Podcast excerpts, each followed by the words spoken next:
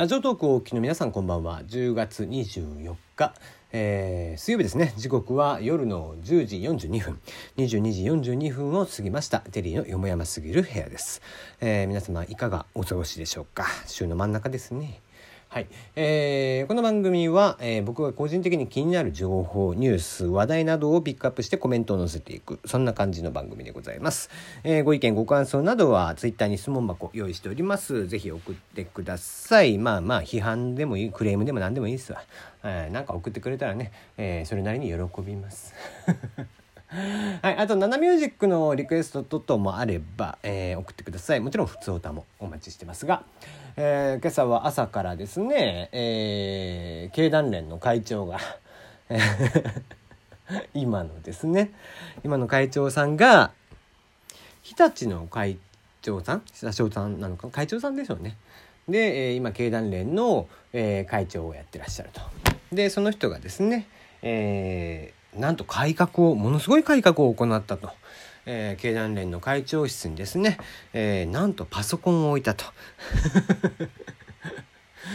びっくりだよね。ほんとね超前時代的ですよね。だからねやっぱこうもうじじいは引退せよって感じですよね。やっぱね70まあでもやっぱ65超えたらかな。うん、65を超えたら基本的には引退した方がいいですよね。やっぱり。だって、もう今のお客さんのそもそも考え方っていうのに合わないわけですよ。なんせ50代以上でさえも今の子たちまあでも俺ら世代でもそうなのかな今の子たちのね働き方うんぬんとか、え経済状況であったりだとか、そういうことにですね、あとまあ、えー、根性論みたいなところですね、えー、そういったところにですね、やっぱりこう、今の、えー、子たちに、とにかく50代以上はもう合わせられないですね。俺らの年代でさえも合わせてない人がいますから。で、ね、今の子たちは例えばワークライフバランスとかを重視して、ね、お休みの日とか、できれば残業をしたくないとかね。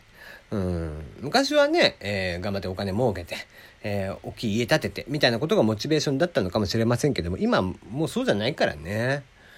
ね自分の時間をきっちり作って、えー、自分のスキルアップをしてみたいなのが今の子たちであってそんな時代の人たちにこのじいさんたちが合わせられるわけがない。パソコンさえ使えないって。まあもちろんね、今の若い子たちって、むしろスマホとかに慣れすぎてしまって、あの、クオーティーキーといってパソコンのね、キーボードが打てないみたいな子もたくさんいるっていうのは知ってますけども。にしてもですよ。普通に働いててさ、今の今、えー、我がデスクにパソコンがないってどんだけよっていう感じですよね。まして日立の会長ですよ。ねえ。ちょっと考えられないですよね。もうなぜ今までなかったのかと。なんですよね。30年ぐらい前を生きてるんですかね。30年うんまあ30年ぐらい前かな。うん。びっくりしますね。まあそんな人たちが、えー、今の経済ね企業の在り方とか、えー、企業の仕組みとかっていうことを作ってるんですからそりゃ時代に合わないですわな、えー、そんなことを朝から思った感じでございましたが。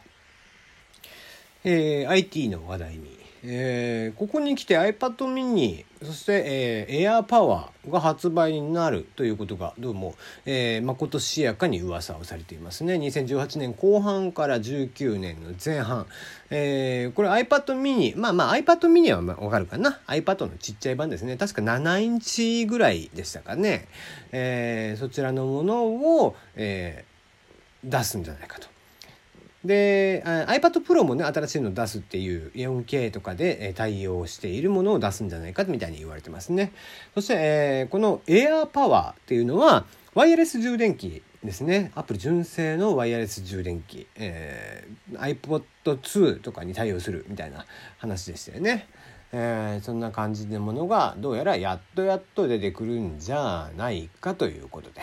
えー、iPad mini、えー、今回はいくらになるのかっていうところですけどね。ちょ,、まあ、ちょうどいいサイズではありますよね。あの Kindle とかをね使う分には。例えば漫画見たりだとか小説読んだりだとかってする分にはちょうどいいサイズなんですけどもね、まあ、ただこの間ね、えー、Kindle の、えー、Kindle ペーパーか。えー、新機種が出て、えー、本を読むっていうところに特化したものって言えば、えー、Kindle ペーパーみたいなところ考え方がみんなあると思うので、えー、その辺りどう戦略販売戦略を練っていくのかそういうところはちょっと気になるかなとは思ってますね。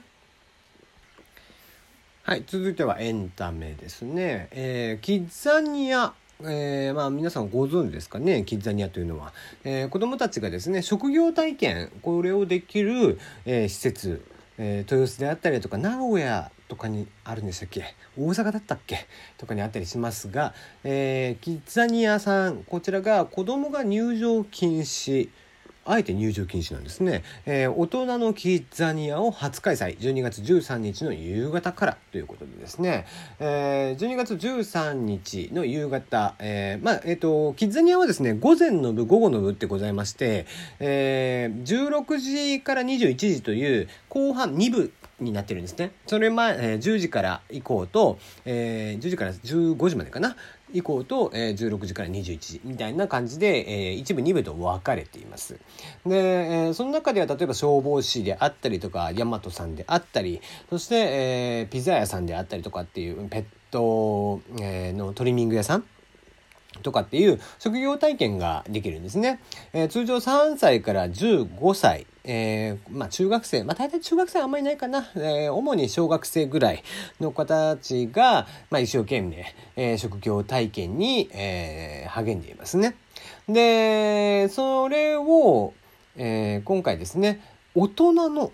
キッザニアとして、夕方以降16時から21時に、えー、行うと。えー、こちら、キッザニア甲子園ですね。まあ、大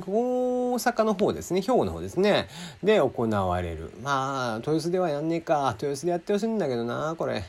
ねえー、僕も、え12月13日行きたかったですけどもね1日だけということで、えー、子どもたちが普段やっているような職業体験を例えば、えー、自分は子どもの時に消防士になりたかった、えー、救急隊員になりたかった、えー、っていうことを体験できるみたいな、えー、施設、えー、そんな、えー、イベントを12月13日に行うと。いうことですね。えー、大人としている16歳以上のみが入場可能で、料金は4500円。えー、食事券付きですね。チケット販売は10月24日10時から開始で、売り切れ次第で終了。えー、4名以上の予約で10%オフとなりますということで。えー、体験できるサービスに関しては、電車とか、電車のね、運転士とか、歯科医師とかですね、えー、まあ大体100種類。もうね100種類にもなるとほんとさまざまな職業があるんですよ。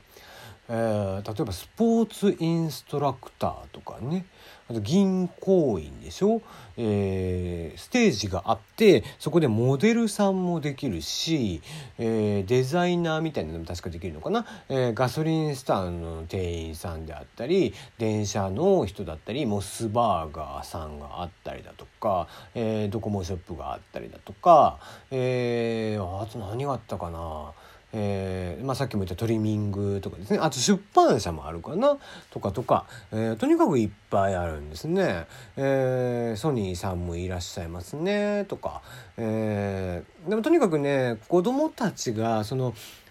なんだろう。コスチュームを着るわけですよ例えば、えー、ピザーラさんのコスチュームを着てピザを一生懸命作っている。えー、ね、トリミングのところでは、えー、ちゃんと白衣を着てなのかな？白衣というか、まあ、なんちゅうか、割烹着みたいなの着て、え、やるとかですね。えー、そういった形で、えー、子供たちがですね、そのなりきってやるわけですよ。まあ、それが可愛くて。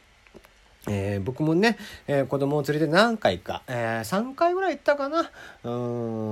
ん、とにかく可愛いんですよね。ただし、東京のキッザニアは、並ぶ。むちゃくちゃ並ぶんです。予約制なんですよ。予約制で、その日のチケット1部、2部とか買っとくんですけども、それをですね、1部、2部って買っといたら、じゃあ、え、順番通り入れるかっていうわけじゃなくて、えー、まあ、第1部がですね、えー、10時ぐらいに開くんですけども、えー、8時半から入場ができる。の9時か。9時から行けるんですけど8時半から入場ができるのかな、えー、で、えー、大体ですね僕が一番最短で並んだ時は6時半現場入りとかしましたね。子供たちに後から来てもらって。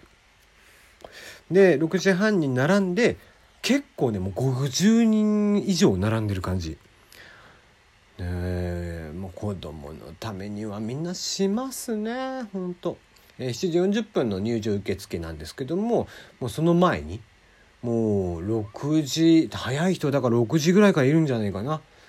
で、えー、6時ぐらいからやって8時半だから入場開始でしょ？でその時点で2部の人たちすでに並んでんの。15時からの人たちが。頭おかしいよね。そこまでやるかねっていう感じがしますがまあそれでもやっぱり、えー、みんな並んでねえー、子供たちが一生懸命やる姿を見たいんでしょうよ。えー、まあ僕もね見たいからやってたわけですが ねあまあすごいね子供に対してのなんちゅうかこう、えー、行動力といいますかあすごいですね。あそうそう。でえっ、ー、とまあ突然話戻しますけど昨日の話でですね昭和元禄落語真珠ドラマに関していろいろ話しましたけどもアニメ版の昭和元禄落語真珠で音響監督をしてらっしゃった、えー、辻谷幸志さんが、えー、お亡くなりになったということで、えーまあ、非常に残念ですね、えー、昭和元禄落語真珠の音響といいますと BGM は素晴らしかったですし何よりのキャスティングですね。